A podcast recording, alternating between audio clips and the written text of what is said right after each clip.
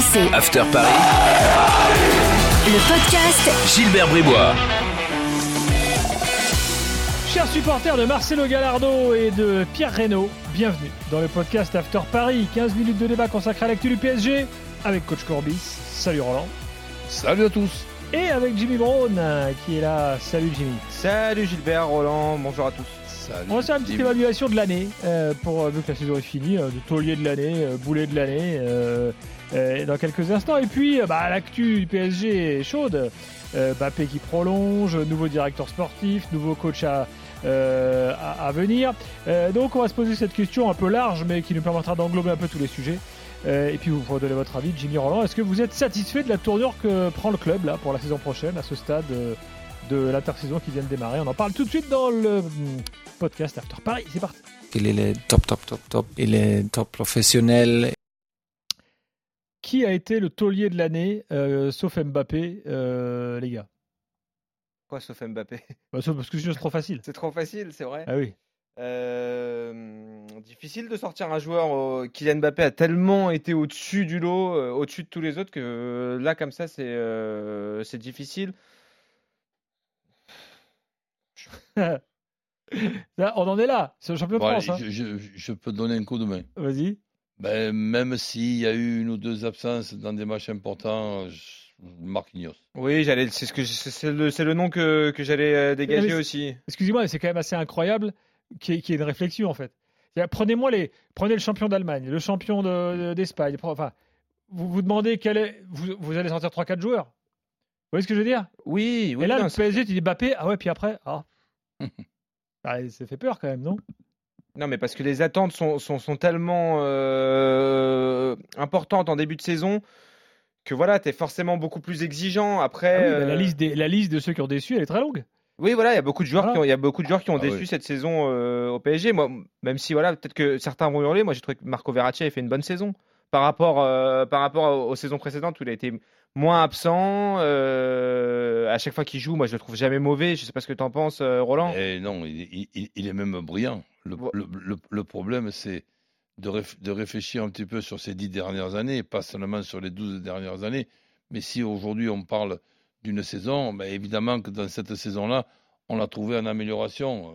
Même s'il y a encore des choses à améliorer, quand je le vois toujours bêtement aller s'en prendre à, l'arbitre pour prendre bêtement un carton jaune qui peut-être va après le mettre au, repos, ce qui est quand même pas une bonne nouvelle pour son équipe parce que le talent qu'il a lui en plein cœur de cette équipe-là, mais pas, pas beaucoup de joueurs euh, longs. Donc c'est sûr qu'on on peut le, citer, Voilà, c'est sûr que l'indiscipline, c'est son problème. J'ai les stats sous les yeux. Il fait 24 matchs en Ligue 1, il prend 12 cartons jaunes, donc ça veut dire un carton Ah, jaune tous les deux matchs. c'est- un peu trop. c'est- insupportable. Maintenant, on lui reprochait de jamais stater. Il fait deux passes D, euh, deux buts euh, sur la saison. Il a été trimballé à plusieurs postes. euh, dans, un, dans un secteur de jeu, le milieu de terrain qui a été quand même le point faible du PSG cette saison, s'il y en a un qui a surnagé, c'est bien Marco Verratti. Voilà, s'il y en a un à ressortir, Ouais. pour moi, c'est lui. Après, il y a une satisfaction quand même, il n'y en a pas beaucoup dans ce qui concerne le, recrutement. Je m'imagine ces cinq joueurs présentés au, parc, c'était quand même assez im- impressionnant. Donnarumma, Messi, Ramos, euh, bref. Mais il y en a un qui me plaît, vu son âge et tout, euh, c'est Mendes. Là, Mm. je, je- je le- je le trouve quand même euh, Oui, je le mettrai Très- pas dans les tauliers, mais c'est la révélation de la saison ah ouais, parisienne. très, Voilà. très intéressant. Ouais, Nuno Mendes, c'est la révélation de la saison parisienne. Même si tu seras d'accord avec moi, Roland, euh, sur l'aspect défensif, il a peut-être encore quelques progrès à faire, étant donné que lui a été habitué au Sporting à jouer dans un système à trois défenseurs, dont on a beaucoup parlé cette saison, qui a fini par être installé sur, euh, sur les dernières semaines par, euh, par Pochettino, Absolument. mais euh, qui sera peut-être celui euh, du PSG la saison prochaine d'ailleurs. Passons au boulet. Excuse. La liste est longue. La liste est longue, mais on, on parlait des recrues il y a quelques instants. Euh, c'est terrible à dire parce que moi, c'est un joueur que j'adore, euh, que j'adorais avant qu'il arrive au PSG, mais je, je- je trouve incompréhensible la saison qu'il vient de faire. C'est euh, Jorginho Wijnaldum. Alors, entre les attentes qui étaient placées en lui pour justement redynamiser ce milieu de terrain et le, le résultat qu'on a eu, euh, au point qu'à la il- fin, il il, faisait même plus appel à lui, quoi. Très bien. Enfin, le mec qui a fait une saison, une mauvaise saison, c'est Messi. Mets-moi le en tête de liste. Mais je suis sûr que Roland sera pas d'accord avec toi. Ah, ben, à, à 100%, pas d'accord. Messi a fait une bonne saison, Roland. Je t'ai pas dit que Messi a fait une bonne saison. Donc il a fait une mauvaise saison. Il n'a pas fait une bonne saison par rapport à ce qu'on attend de, de Ah Messi. Mais après, je me suis fait la- l'avocat tout au long de la saison de, de ce joueur-là et j'ai essayé de- d'expliquer qu'on ne peut pas passer de 21, 21 années habitué au, Barça à tout point de vue et d'un coup être débarqué euh, dans un nouveau pays, une nouvelle ville, de nouvelles habitudes. Bon, ça, ça- me paraît être tout à fait logique qu'il ait eu des difficultés. Mais par contre, là, tu notes ce soir, Gilbert, ceux qui disent que Messi est fini, eh bien, je leur donne ren- rendez-vous après justement cette année d'ad- d'adaptation que même Messi hein, peut, peut avoir besoin. Eh bien, on va voir. On va voir le Messi de la saison prochaine. On va voir le Messi avec son équipe d'Argentine, qui pour moi est une équipe redoutable en Coupe du Monde. Et je ne serais pas étonné que, tiens, on voit un Messi to- totalement différent. Je ne serais pas étonné du tout. C'est le contraire plutôt qui m'étonnerait. Alors, Roland, euh, ça n'empêche pas qu'il a fait une mauvaise saison quand même. Il Moyenne. y a les explications, très bien. Moyenne. Quand, hein. par exemple, Il on peut dire Quand j'entends parler, peut-être. de- de- c'est on- on- c'est une époque de stade, Gilbert. J'entends parler que le, le- le mec, il, il- il a mis 13 ou 14 tirs sur les poteaux.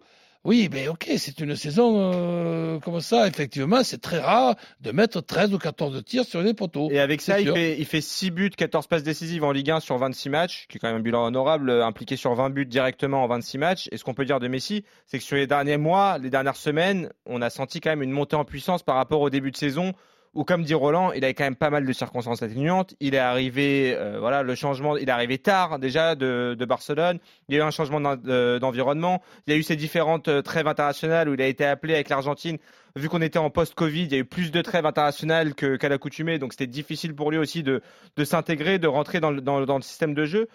Mais c'est prometteur. Ce qu'on a vu sur, quel- sur quelques bribes, quand même, enfin, ça reste Léo Messi. Évidemment, on attend de lui qu'il soit, stratosphérique Bah, et qu'il Messi, écrase tout. attends, Mais- Messi prometteur. Alors attends, Non, mais il y a, par, il y a- par il y a rapport au- aussi- voilà, à ce nouveau, à, son adaptation à un nouvel environnement, encore une fois, comme disait Roland, euh, 20 ans à Barcelone, tu arrives dans un nouveau club, dans une, nou- une nouvelle ville, un nouveau Ah, c'est pays. sa pire saison depuis, depuis 15 ans. Voilà. Ah bah Alors, oui, on peut le dire. c'est sa pire et c'est sa première ailleurs qu'au Barça. Tout à fait. Et donc, en ce qui concerne aussi Messi et la présence de Messi, il y a toute une liste. Et Dieu sait qu'on est content. Moi, je suis pas content en tant que supporter de Paris Saint-Germain, puisque je ne suis pas supporter de Paris Saint-Germain, mais je suis supporter du football français. On est quand même d'ac- d'accord en ce qui concerne le, la- le, le fait que Mbappé reste. Mais une des raisons pour moi qu'Mbappé reste, c'est parce qu'il a réfléchi aussi qu'il y avait les passes de Messi sur un terrain de, football et faire les passes que fait Messi aux appels de Mbappé, eh bien Mbappé a dû calculer qu'avec Messi à côté, ça augmentait ses, ses chances d'être ballon d'or. Il en a d'ailleurs parlé en conférence de presse tout à l'heure, euh, Kylian Mbappé, puisqu'il s'exprimait sur. euh, Il y a un journaliste de d'ESPN latino-américain qui l'a interrogé sur voilà, est-ce que Neymar et Messi ont influé sur cette décision? Et il dit voilà, ils ont dit que c'était un choix personnel, mais effectivement, je suis un peu frustré de la saison qu'on a eue, puisque Neymar a été blessé, puisque Messi est arrivé tard, et qu'on n'a pas. euh, ils considèrent que voilà, ils n'ont pas exploité l'intégralité de leur potentiel. Et il a envie, euh, il a envie de progresser euh, à leur côté la saison prochaine. Coach? Non. Est-ce que toi, tu as un, autre flop peut-être, Roland, Ah que Messi ben, Moi, euh, j'ai le flop numéro un, c'est Pochettino. Donc l'utilisation de cet effectif par Pochettino, vous me parlez de Winaldum, mais Winaldum, j'ai eu peur à un certain moment quand je l'ai vu un coup à droite, un coup faux ailier droit, un coup faux ailier gauche, un coup faux numéro 6, ben finalement ça a fait un faux joueur. Et, donc je, je- suis désolé, mais quand je vois l'utilisation des joueurs, Ver- Verratti, numéro 10, 9 et demi, Verratti, sentinelle devant la défense, Verratti à, à gauche. Mais sincèrement, je pense que s'il y a un cadeau à faire à, à Pochettino, c'est une boussole qui pourra après distri- distribuer avec des- une quinzaine de Déjà, il va pouvoir l'utiliser pour rentrer à- chez lui, à, à- que- à- à ses joueurs, parce que là, pour, arriver à comprendre comment il a utilisé les joueurs du, du Paris Saint-Germain, eh bien, sincèrement, moi, j'y suis pas, j'y suis pas arrivé. Donc, c'est pour ça que je me dis, soit c'est moi qui, qui, qui me trompe, et pas de problème, mais attaquer Pochettino, c'est même pas l'attaquer. C'est tout simplement constater Hmm. qu'on est déçu, qu'on puisse jouer aussi mal au football avec l'effectif de Paris Saint-Germain. Ça me paraît être très compliqué, mais c'est ce que j'ai vu. Je suis encore une fois entièrement d'accord euh, avec Roland, surtout quand on se souvient du discours de Pochettino quand il est arrivé. Euh, Rappelons-nous, il a dit au Paris Saint-Germain, il faut gagner, mais il faut gagner avec style. Et il avait dit aussi, euh, ne me jugez pas sur cette première saison, Voilà. jugez-moi la, la- sur la saison 2021-2022 qui vient de se terminer. Hmm. Franchement, euh, quand tu mets en, en parallèle ces déclarations et la saison qui vient de se, qui vient de se terminer, euh, oui, forcément, euh, c'est diffi- difficile de ne pas le mettre parmi les flops euh, a- au PSG cette a, année. il y a des, Pochettino. il y a des trucs, Gilbert, qui sont pardonnables, hein, puisque j'ai la prétention de connaître un petit peu ce métier. Des erreurs, on en fait. Mais il y en a des erreurs qui ne sont plus dans la catégorie d'erreurs, qui sont dans la catégorie des fautes professionnelles. Et là, il va te parler de Navas euh, à Madrid. Bah, Je connais mon Roland. Évidemment. Donc, euh, voilà. Donc, il y a quelque chose qui est tout simplement impensable, impossible et interdit. C'est que quand le- tirage au sort te donne Real Madrid avec match retour à, Ma- à Madrid, de mettre Donnarumma à Madrid. C'est même pas de mettre Donnarumma, c'est de ne pas mettre Navas à Madrid. Ça voudrait dire que si on rencontrait du côté de Paris Saint-Germain Milan ou la Juve, en, Italie, on aurait qui, mis qui? Navas et pas Donnarumma, mais là on aurait mis Donnarumma. Et, et- bizarrement, eh ben, quand euh, tu fais des conneries, ben, ça te porte malheur. Et donc il a fait sa boulette. Et puis une dernière chose, que ça a été un peu, euh, voilà, mon. J'y suis revenu à plusieurs reprises dans les podcasts cette saison. euh, L'utilisation des jeunes aussi, on, peut mettre ça euh, au débit de, Mauricio Pochettino et surtout, encore une fois, le mettre en, parallèle, c'est les, les paroles et les actes. C'est-à-dire que quand, une fois que le PSG avait entériné son titre de champion de France il y a, presque deux mois maintenant, euh, Pochettino a dit qu'il allait faire, faire de la place aux jeunes sur la fin de saison. Ça n'a quasiment pas été le cas. Donc c'est aussi quelque chose qu'on peut lui, qu'on peut lui reprocher. Allez, il nous reste quelques minutes pour débattre. Continuez de débattre. Bon, Mbappé euh, a re-signé. Euh, il y a eu des messages qui ont été passés lors de la conférence de presse de ce début de semaine par le, le président. Euh, on sait qu'il y a un nouveau directeur sportif qui arrive. On sait que Pochettino va partir. Est-ce que ce qui est en train de se mettre en place à ce stade-là, ça, vous vous dites, tiens, ça me plaît, c'est positif, ou bien vous êtes circonspect et vous vous posez des questions? Quel est votre état d'esprit, général Roland? Disons qu'on attend un petit peu de, Hmm. de voir ce qui va continuer de se passer, et notamment qui sera le, nouveau coach, les départs, les départs de joueurs euh, im- importants, peut-être qu'on aura aussi des départs euh, surprenants hein, et des arrivées euh, sur- surprenantes. Donc c'est sûr que ce qui se passe, c'est tout simplement indispensable, lo- logique, et on attend avec impatience, pour le- les passionnés que nous sommes de notre football français, de quelle allure va avoir le Paris Saint-Germain. On est déjà tous contents que Mbappé reste, parce que sin- sin- sincèrement, voir notre Ligue 1 sans Mbappé, ben, ça aurait fait un grand vide, et plus énorme que ce qu'on pense. Même pour nous, RMC, ben, le fait de pouvoir garder euh, Mbappé, c'est une très bonne chose aussi bonne que la participation de l'Olympique de Marseille en, en- en Champions League. Donc pour moi, je suis très heureux de voir, de voir ce qui se passe. Et si le Paris Saint-Germain peut continuer à récupérer des points pour euh, notre football, des points UEFA pour notre football, eh ben, c'est une très bonne nouvelle aussi. Et nous aider aussi à avoir des droits télé supérieurs à ce qu'ils auraient été avec un Paris Saint-Germain qui n'existe pas ou qu'un Paris Saint-Germain moyen sans Mbappé, ben, tout ça, je, je le constate et je me dis bravo. Jimmy, tu es d'accord avec coach? Oui, je tiens d'ailleurs à saluer coach qui nous avait dit dans ce podcast au mois de mars, je crois qu'il était euh, très confiant quant à la prolongation de Kylian Mbappé. Évidemment, la, prolongation de Kylian Mbappé est une super nouvelle pour euh, tous les supporters du PSG. Euh, ça, il n'y a, pas de- débat là-dessus. Il est tellement stratosphérique, on en parlait au début du podcast. On s'est dit, évidemment, le top, c'est lui sur la saison. Il n'y a, même pas de débat maintenant. Moi, je me souviens de mon état d'esprit au moment où Messi est arrivé la saison dernière et, euh, c'est arrivé depuis que QSI est là, ça fait maintenant plus de 10 ans. Euh, à chaque fois, tous les supporters du PSG sont beaucoup extasiés au moment des mercatos. Moi, j'aimerais bien qu'on s'extasie en fin de saison, une fois qu'on a gagné des, trophées, euh, qu'on a gagné cette fameuse Ligue des Champions, qu'on est allé en demi-finale, qu'on a dépassé les- qu'on a, qu'on a joué. Voilà, c'est déjà arrivé, hein, bien sûr, pas plus tard que, la saison dernière.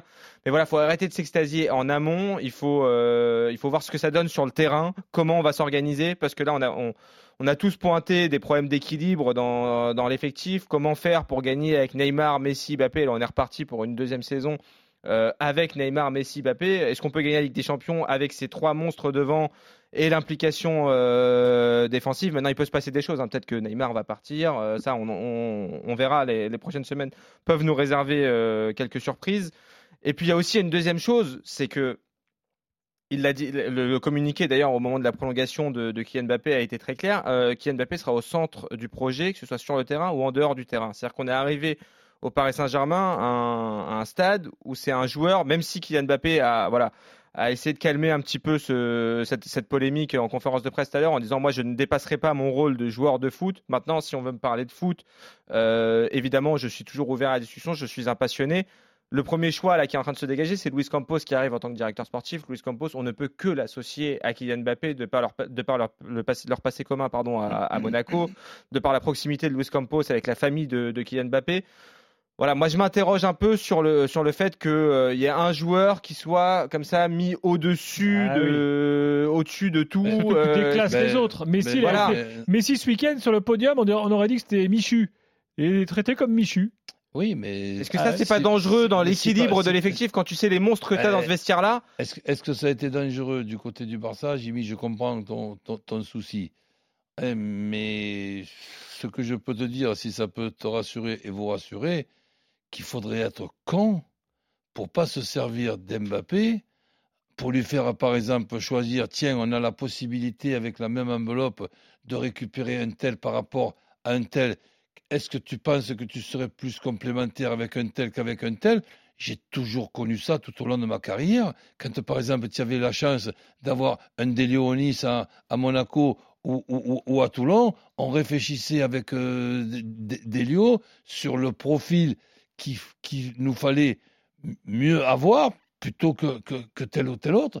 Maintenant, que l'on puisse penser que c'est Mbappé qui va décider de l'entraîneur, qui a décidé du directeur sportif et qui va décider du, recrutement, sincèrement, je n'y crois pas une seconde. Mais qu'on puisse ben, réfléchir avec Mbappé en lui disant tiens, on, on a pensé que peut-être euh, lui, eh ben, que Mb- Mbappé puisse donner son, son, son aval, c'est le contraire pour moi qui serait anormal. À suivre dans les semaines qui viennent, euh, évidemment, dans le podcast After Paris euh, et dans l'After tout court, euh, puisque l'After continue, quoi qu'il arrive, tous les soirs, tout l'été, pendant cette intersaison. Salut Jimmy, salut Roland, à très vite. Salut, Salut tout le monde. RMC, After Paris, le podcast Gilbert Bribois.